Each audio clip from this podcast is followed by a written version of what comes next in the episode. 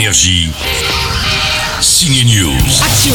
Elles sont touchantes, elles sont drôles. Quand elles nous font des parodies de chanteuses sur internet, elles sont quasiment sœurs dans la vie. Il fallait bien qu'elles brillent à nouveau au cinéma. C'est le duo Géraldine Nakache et Léla Becti dans J'irai où tu iras. J demain, c'est fini les mariages. Là, on passe au stade supérieur d'un film. Deux sœurs, oui, mais qui se prennent la tête. On a 4 heures de route, on va pas se parler pendant 4 heures.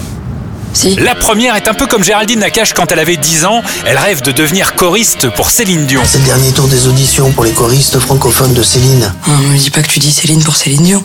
Je vais pas dire Pascal, elle s'appelle Céline. L'autre sœur, Mina, est incarnée par Léla Becti, toujours aussi crédible dans ce nouveau rôle écrit sur mesure par sa pote Géraldine. Géraldine interprète une choriste euh, et une chanteuse de prestations privées. Elle préfère euh, dire les mots des autres pour parler et se raconter. Et c'est vrai que Mina, elle est, elle est assez euh, un peu raide. hein. Elle a du mal avec les autres, elle a du- sauf avec ses patients. Alors est-ce que c'est parce qu'ils oublient?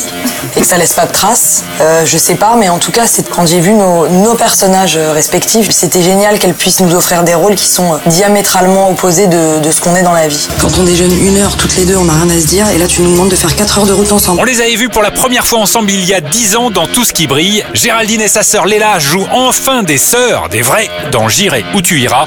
Attendez-vous à du rire, des embrouilles et quelques larmes. Énergie. Signe News.